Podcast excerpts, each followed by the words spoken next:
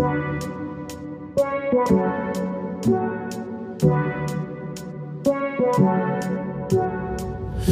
damn, oh damn, oh damn, I'm so perplexed with just one breath I'm locked in. Oh damn, oh damn, oh damn, I'm so perplexed on that it's almost shocking. I know, I know, you know, you're scared, your heart, Hello, everyone. How are you? 欢迎来到李老师的微课。A step every day takes you a thousand miles away. 每天进步一点点，你也可以学好英语。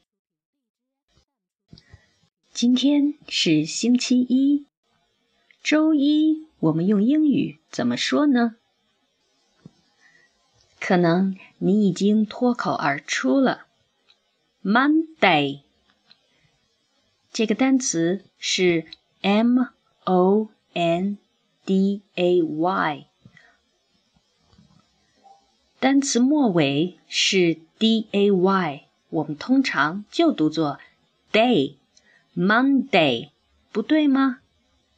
其实这是一个错误的发音。星期一这个单词应该读作 Monday，Monday。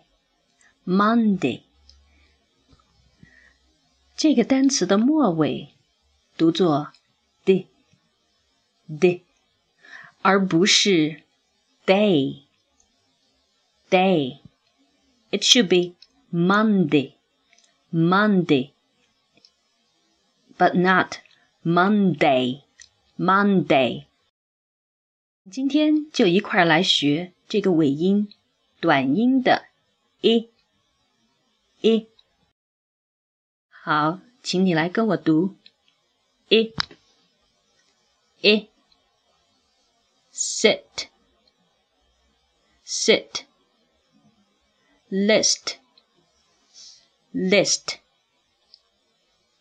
many many happy happy Monday Monday 我们在读这个音的时候呢，舌尖轻轻的抵住下齿，舌头放松，嘴唇是扁形的。一，一，不要把它读作一，一。这个音应该是一，一。Sit down, please. Sit down, please.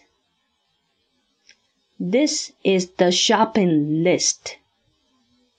This is the shopping list. 第三个句子，Happy birthday, Happy birthday.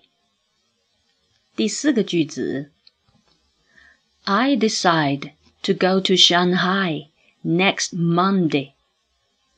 I decide to go to Shanghai next Monday.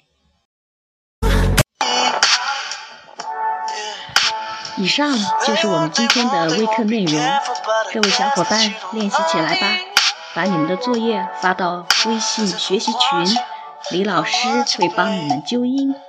See you tomorrow. This place was just a world made up by someone who's afraid to get to.